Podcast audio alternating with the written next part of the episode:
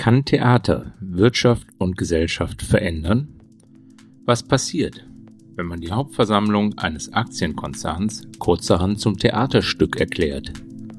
Und muss Theater die traditionellen Bühnenräume verlassen, um seine volle Wirkung zu entfalten und ein neues Publikum zu erreichen? Das besprechen wir in dieser Ausgabe von Fantasiemuskel, dem Monopol-Podcast über Kunst, Wirtschaft und gesellschaftliche Transformation mit dem Schweizer Kurator, Künstler und Theatermacher Stefan Kägi, der als einer von drei Gründungsmitgliedern des Theaterlabels Remini Protokoll seit mehr als 20 Jahren eine ganz besondere Form des dokumentarischen Theaters entwickelt hat, die auf klassische Theaterräume und ausgebildete Schauspieler verzichtet. Mein Name ist Thorsten Fremer und ich bin Friedrich von Borries. Fantasiemuskel. Ein Monopol-Podcast in Kooperation mit Vorstellungskraft X, einer Initiative von Thorsten Fremer und Friedrich von Borries.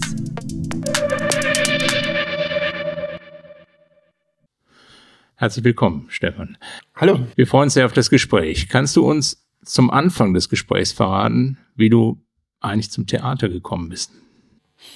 Ah, ähm, also ich glaube, zum Theater kam ich, weil ich äh, also ich bin viel ins Theater gegangen, weil ich das immer fand, äh, fantastisch fand, dass man dort irgendwie so zusammen atmet und irgendwie so das Gefühl hat, man ist so konzentriert an einer Sache alle zusammen. Man macht äh, das Handy äh, wahrscheinlich nirgendwo sonst äh, wirklich aus. Ähm, und äh, dann gab es aber im Theater immer so wahnsinnig langweilige Sachen und dann habe ich das eher so ein bisschen verlassen am Anfang und bin dann erst nach einer größeren Kurve über äh, Bildende Kunst und ein bisschen Philosophie und so Sachen bin ich zurück zum Theater gekommen.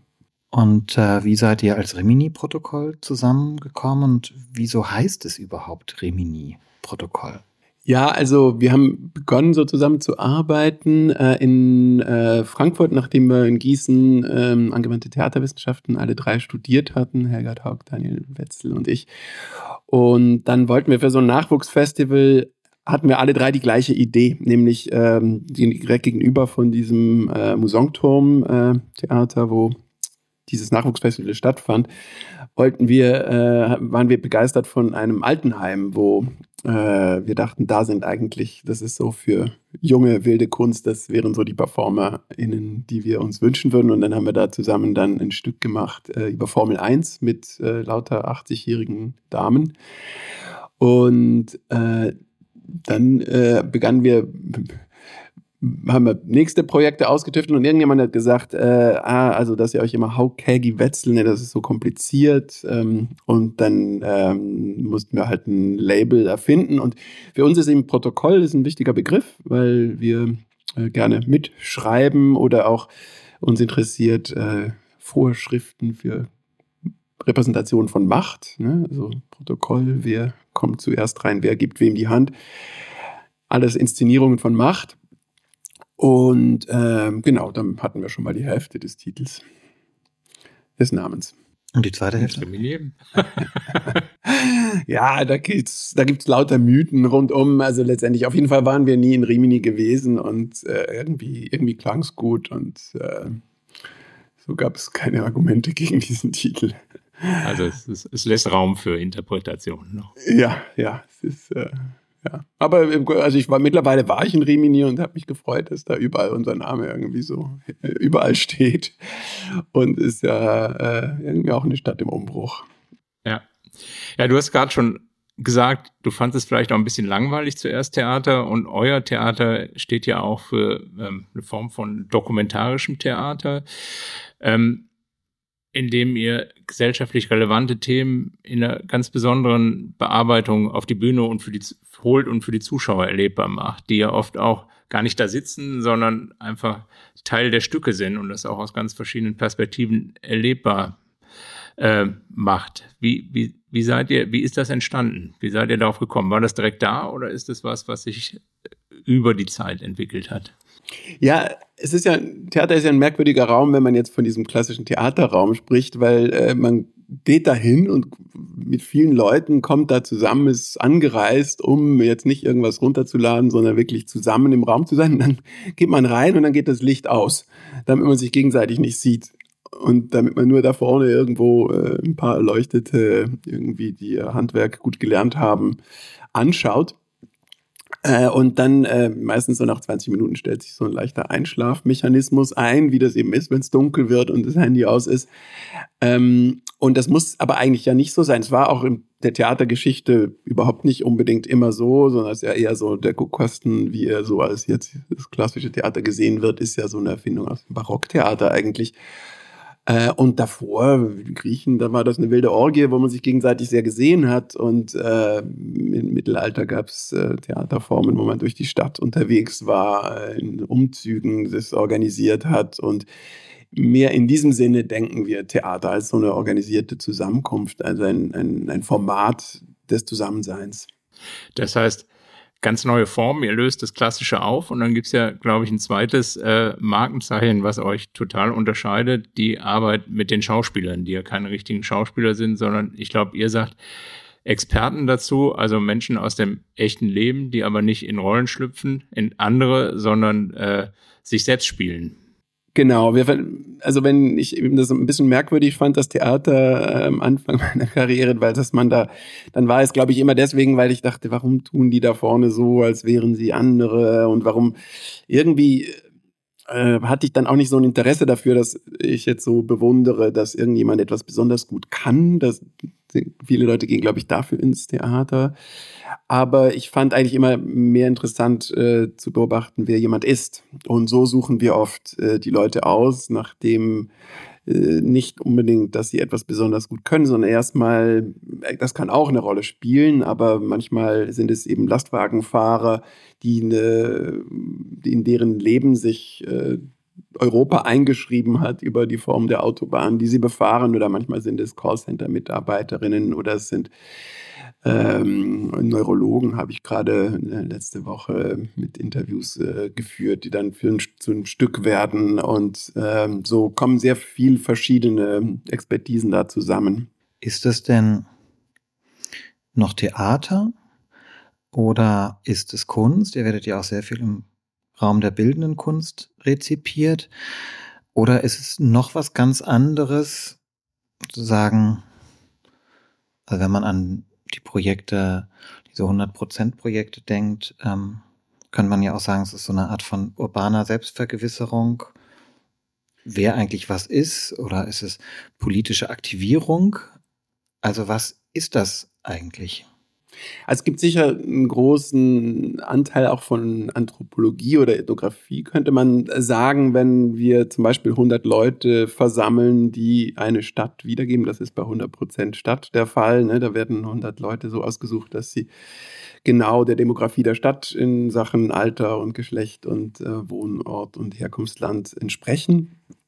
Und ähm, dann gibt es aber oft eben auch so Formate, die, den, die einen ganz anderen Raum äh, erfinden dazu, wo wir äh, die Leute sich gegenübersetzen oder wo wir durch die Stadt äh, gehen. Und dort holen wir eben dann nicht die Realität sozusagen ins Theater hinein, sondern wir bringen irgendwie vielleicht den Kunstblick oder den Theaterblick hinaus auf einen Ort, den wir framen, den wir genau anschauen. Zum Beispiel mit so einem Lastwagen äh, machen wir das schon seit äh, vielen Jahren, den wir so umgebaut haben, dass da so eine große Glasscheibe auf der linken Seite ist und dann können da 50 Menschen mitfahren und werden durchgeschüttelt, wie so Ware normalerweise auf der Pritsche geschüttelt werden, aber sie hören dazu Musik, fühlen sich ein bisschen wie im Kino und schauen einfach erstmal an. Also das ist für uns ein sehr wichtiger Punkt, die Zeit zu nehmen, auf einen Ort sehr genau drauf zu schauen oder auf bestimmte Menschen, sich mit denen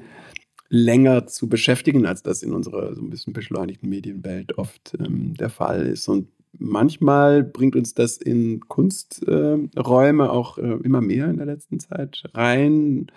Museen haben natürlich so einen Vorteil, dass die oft einfach längerfristig diese gerade räumlichen Anordnungen, wenn wir sie bauen, auch dann stehen lassen können. Da muss man das nicht irgendwie was oft ein bisschen unnachhaltig ist im Theater, irgendwie für ein Wochenende ein Bühnenbild aufzubauen und es dann wieder wegzureißen oder es dann ähm, durch die halbe irgendwo weit weg zu transportieren, damit irgendwo ein Gastspiel nochmal stattfinden kann.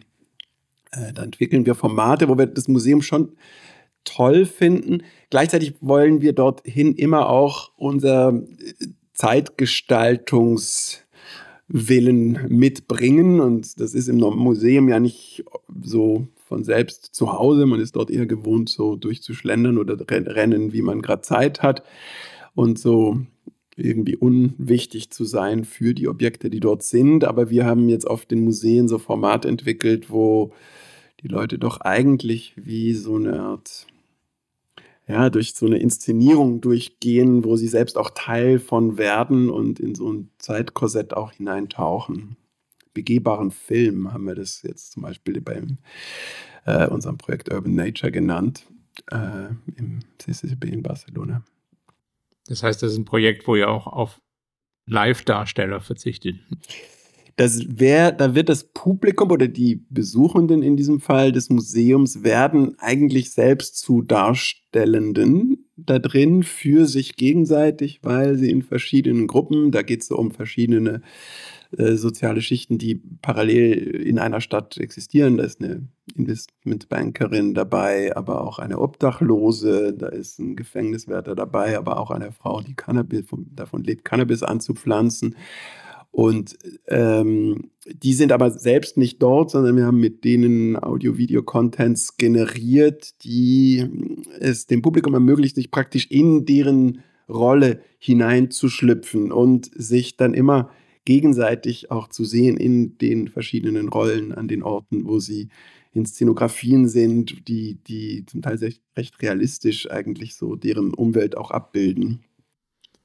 Also was sich für mich aufdrängt oder nochmal sehr gerne nachfragen würde, ist die Themen, die ja nicht ohne sind. Ne? Also um Waffenhändler, Lebensmittelindustrie, Migration, Klimawandel.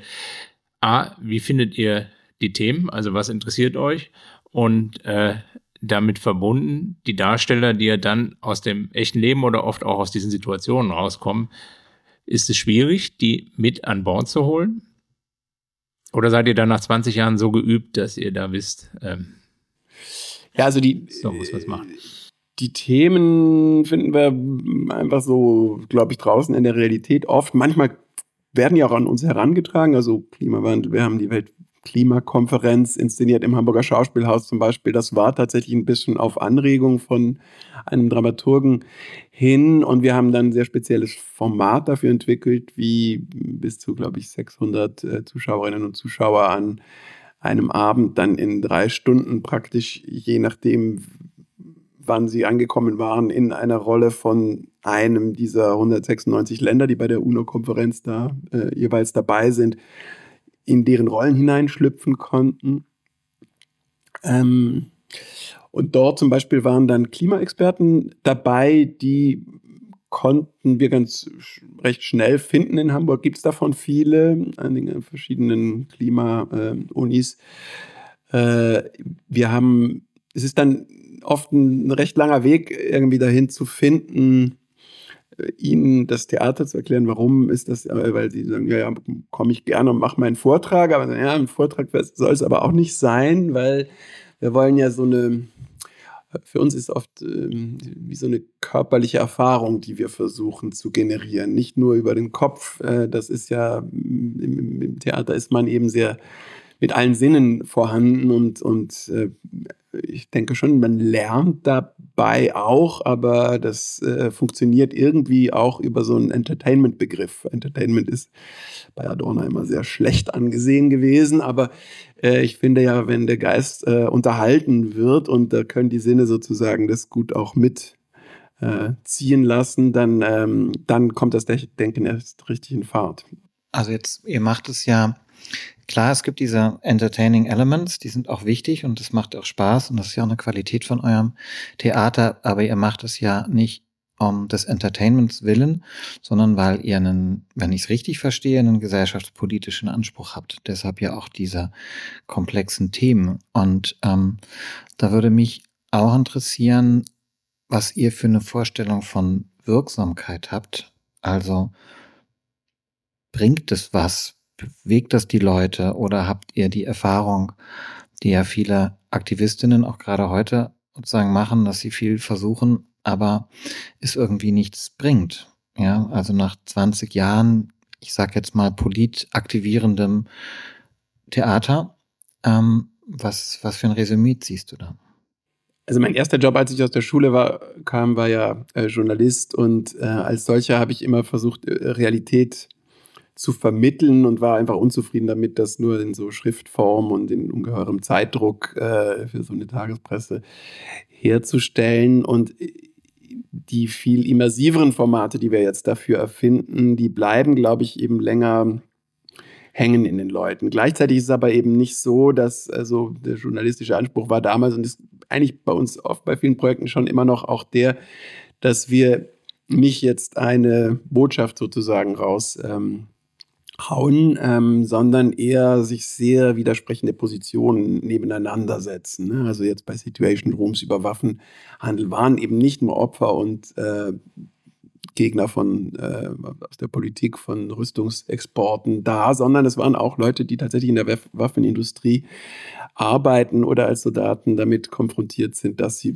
ja sagen, wir brauchen da Waffen. Das ist und und die diese gleichzeitig auf der Welt existierenden Biografien zusammen zu denken oder zu erleben, macht wahrscheinlich die Komplexität dieser Thematiken aus. Und die wollen wir nicht unbedingt schrumpfen, sondern wir wollen sie oft in so eine Art räumliches Modell überführen, was es einen erlaubt, ähm, danach, nachdem man sehr stark da eingetaucht ist, auch mit einer, das ist ja das Tolle im Theater, man hat so ein bisschen eine längere Aufmerksamkeitsspanne, normalerweise so 90 Minuten, zwei Stunden geht, auch ohne Pinkeln dazwischen und äh, man kann sich so hineinbegeben.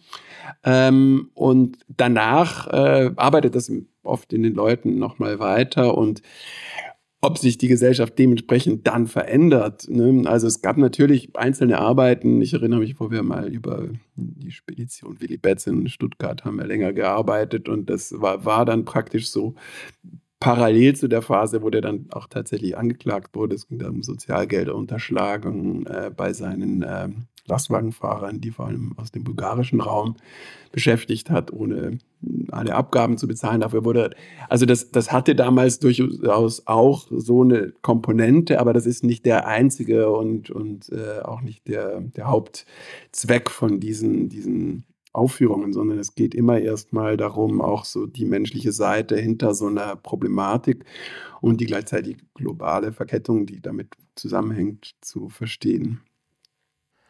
Das heißt, euer Anspruch ist, das sichtbar zu machen und den ZuschauerInnen aus unterschiedlichen Perspektiven, die sie vielleicht auch selber wählen oder einnehmen können, die Möglichkeit zu geben, sich ein eigenes Bild zu machen.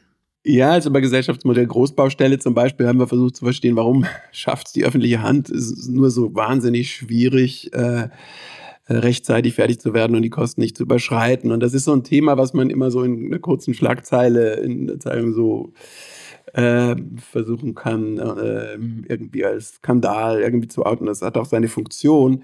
Aber bei unserer Inszenierung wechselte man wirklich so einmal durch diese ganzen gesellschaftlichen Schichten, die auf einer Baustelle irgendwie zusammenarbeiten und hat einen größeren, einen besseren Blick, glaube ich, für die Komplexität äh, der einerseits unternehmerischen Tätigkeit, äh, also dem Dilemma, was ein Unternehmer hat, der jetzt irgendwie beim Berliner Flughafen irgendwann bankrott gegangen ist, weil er nicht mehr so lange warten konnte mit liefern oder ein Urbanist, der versucht, die Partizipation sozusagen in diesen Großprojekten nach vorne zu bringen, äh, bis zum, in diesem Fall, illegalen Arbeiter, der äh, auf einer anderen Baustelle da unterwegs war. Also das, ähm, ja, das steht dann nicht nur nebeneinander, sondern man ist da sozusagen eigentlich mittendrin und springt von Position zu Position.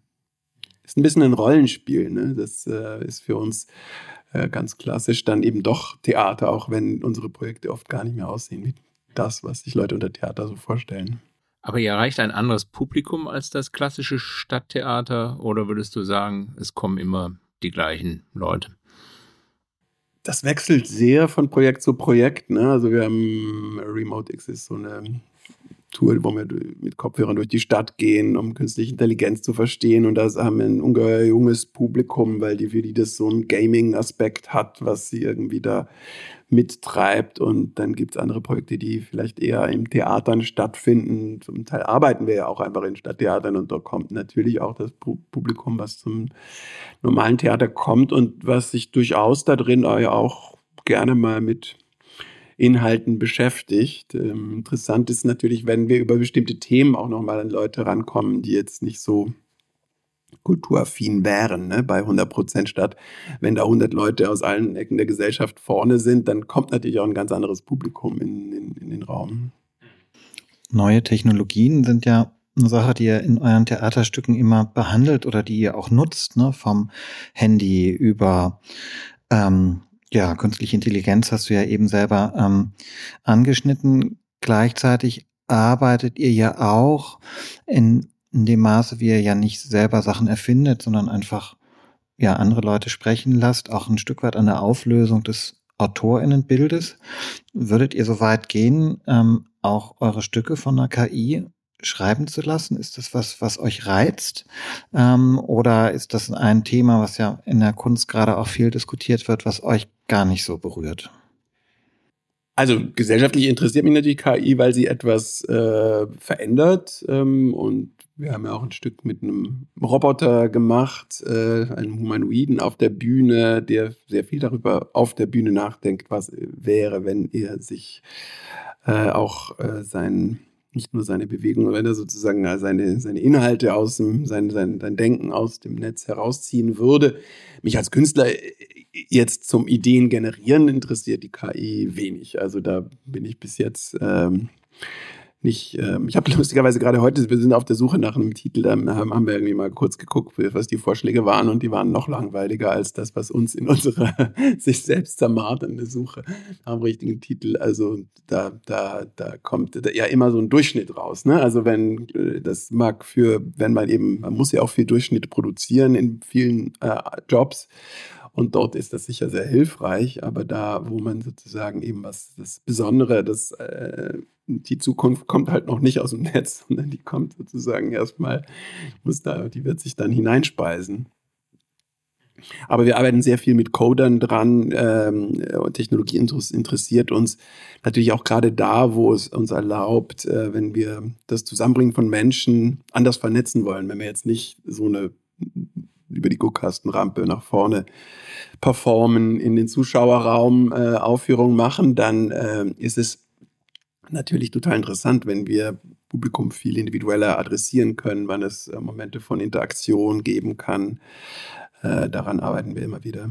Ich denke mal, nicht nur das Digitale, auch das Ökologische stellt uns ja gerade aktuell vor gewaltige Herausforderungen Umbrüche stehen bevor. Wir wollen ja hier ein bisschen auch über das Thema Kunst und Wirtschaft sprechen und da weiß man gar nicht, wo man bei euch anfangen soll, wenn man die Stücke mal so durchguckt. Das ist ja eigentlich immer auch ein Thema oder die Verflechtung, ähm, wenn man nur an die Hauptversammlung von Daimler erinnert, die ihr mal äh, zum Theaterstück kurzhand erklärt habt. Glaubst du, dass Unternehmen einen kritischeren Umgang mit sich selbst brauchen? Also bei Daimler hat das irgendwie ganz gut funktioniert. Die wurden ja auch sehr nervös. Ne? Wir haben ja im Prinzip nur gesagt, das ist so eine Veranstaltung, so eine Hauptversammlung, die einer gewissen demokratischen Schein hat. Man entlastet dann nach, was weiß ich, zehn Stunden hat das, glaube ich, gedauert, damals die, die, die Aufführung, die Daimler da inszeniert, jedes Jahr im April in äh, Berlin. Äh, das scheint in einer gewissen Weise demokratisch, weil man dann am Schluss den Vorstand entlasten kann, aber natürlich äh, die größten Aktienpakete allein äh, entscheiden es letztendlich. Ähm, und wir haben gesagt, es ist interessant, die noch viel mehr Menschen, viel mehr Menschen äh, hinein äh, schauen zu lassen in diese Inszenierung von Macht und Kapital.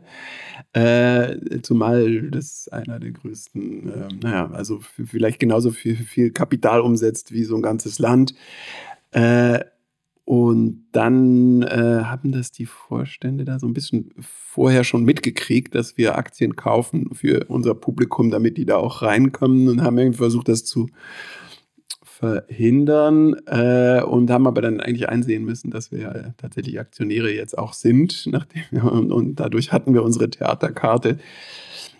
Und letztendlich haben wir ja auch gar nichts anderes getan, als da sehr genau zu, zu gucken. Ähm, wir haben noch ein Programmheft äh, zu der Veranstaltung ähm, gemacht, aber die Inszenierung blieb ja in der Hand von Manfred Bischoff, der damals den Aufsichtsratvorsitz hatte. Ein wichtiges Thema in der Wirtschaft ist ja Innovation, Fortschritt, Weiterentwicklung und in der Kunst ja auch häufig. Und ähm, ihr macht jetzt ja eurer, ich sage jetzt mal, experimentellen Umgang mit dem, was Theater ist, schon seit 20 Jahren. Und ähm, ihr habt ähm, immer wieder gesellschaftsrelevante Themenstellungen, ihr habt immer wieder Technologien, die auch neu sind, mit denen ihr arbeitet. Ihr ähm, sprengt immer wieder das klassische Bild der künstlerischen Autorenschaft, indem ihr dokumentarisch mit dem Material, also den Inhalten und den Menschen arbeitet, die ihr zu dem Thema vorfindet. Ähm, trotzdem würde ich gerne noch mal fragen, erlebst du sowas wie eine Weiterentwicklung in der Arbeit? Gibt es Sachen, wo du sagst, dass hätten wir künstlerisch vor 20 Jahren noch nicht so gemacht wie heute? Oder sagst du, ja, wir haben da eine Methode gefunden, die einfach noch nicht auserzählt ist, mit der wir immer wieder an Themen, die halt relevant sind aus der Gesellschaft heraus, angehen können und die immer noch ermöglichen, einen anderen neuen Perspektive einzunehmen?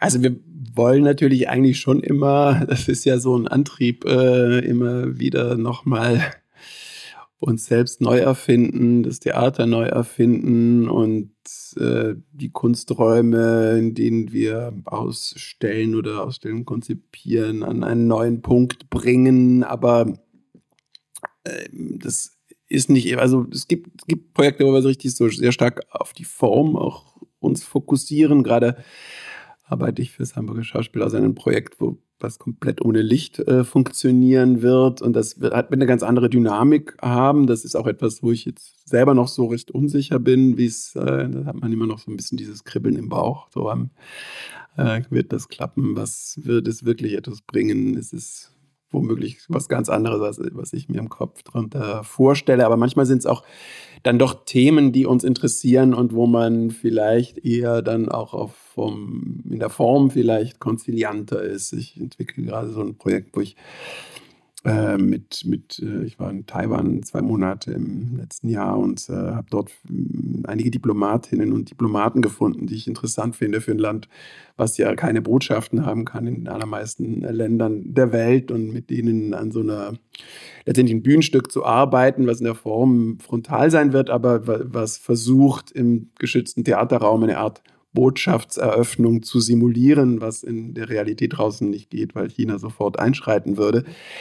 Ähm, das ist jetzt eher sozusagen auf so einer inhaltlichen Ebene auch ein, wo ich dann konzilianter mit mir selber bin und sage, okay, dann nehmen wir halt jetzt nochmal die frontale Zuschauersituation so, wie sie ist. Und dich reizt daran, China zu provozieren oder so ein politisch heikles Thema anzugucken? Oder bist du ähm, ein Taiwan-Fan aus privaten äh, Gründen oder wie? Was triggert dich an dem Thema? Ähm, also ich finde Taiwan total faszinierend, weil es natürlich äh, keinen Ort mehr sonst gibt, wo Chinesisch gesprochen wird und Demokratie so wahnsinnig gut funktioniert wie in Taiwan.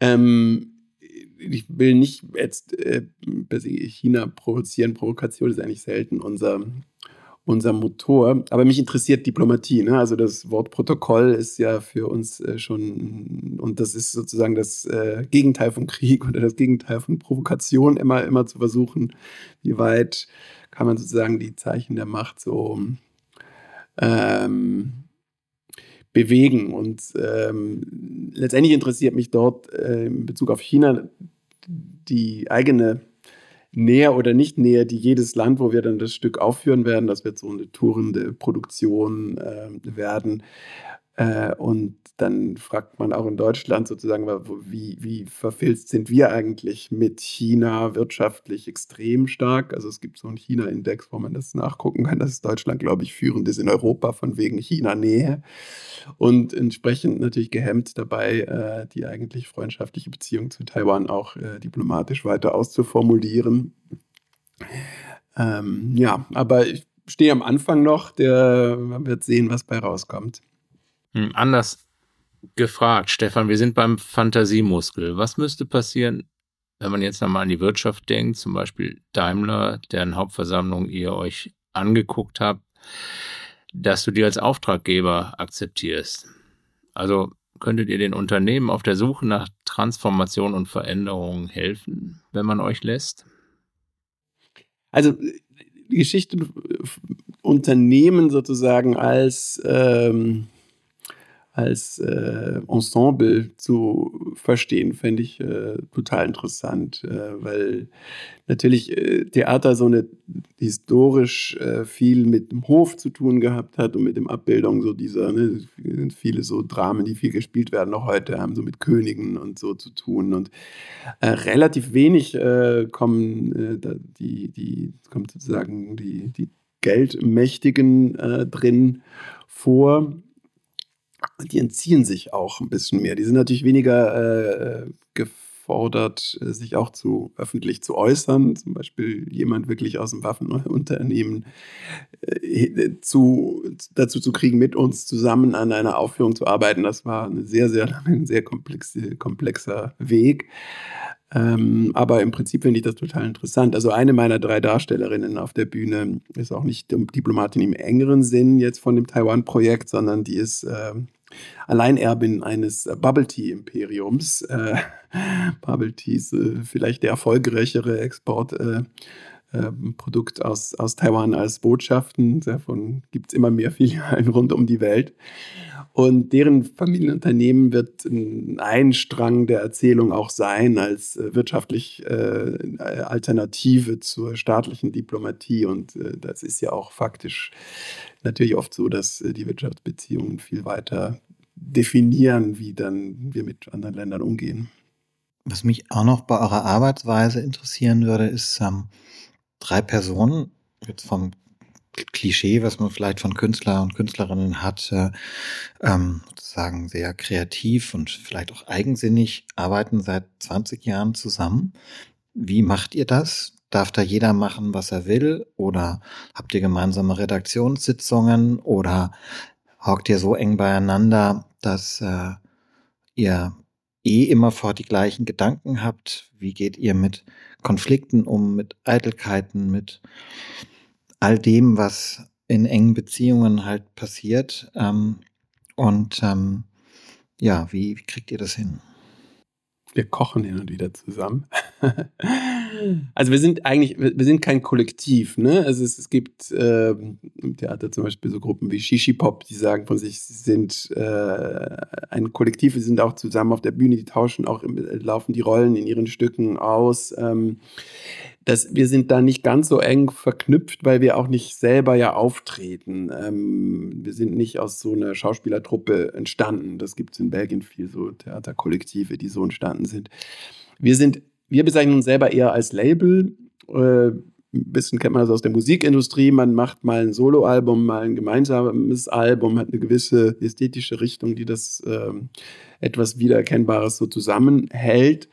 Aber die KünstlerInnen sind, sind da unabhängig voneinander. Oder vielleicht kann man uns, ich glaube, wir haben mehr zu tun mit so einem Architekturbüro oder mit einem, vielleicht so einer kleinen Filmproduktionsfirma ähm, wir machen mal äh, Projekte zu dritt, aber sehr oft äh, auch jeder von uns dann wieder mit anderen Künstlern Federn führend und dann gibt es sehr wenig Festangestellte. Wir sind das Gegenteil von einem Stadttheater jetzt in dem Sinne, dass wir jetzt einen Riesenapparat hätten, was schon weiß, welche Formate es produziert.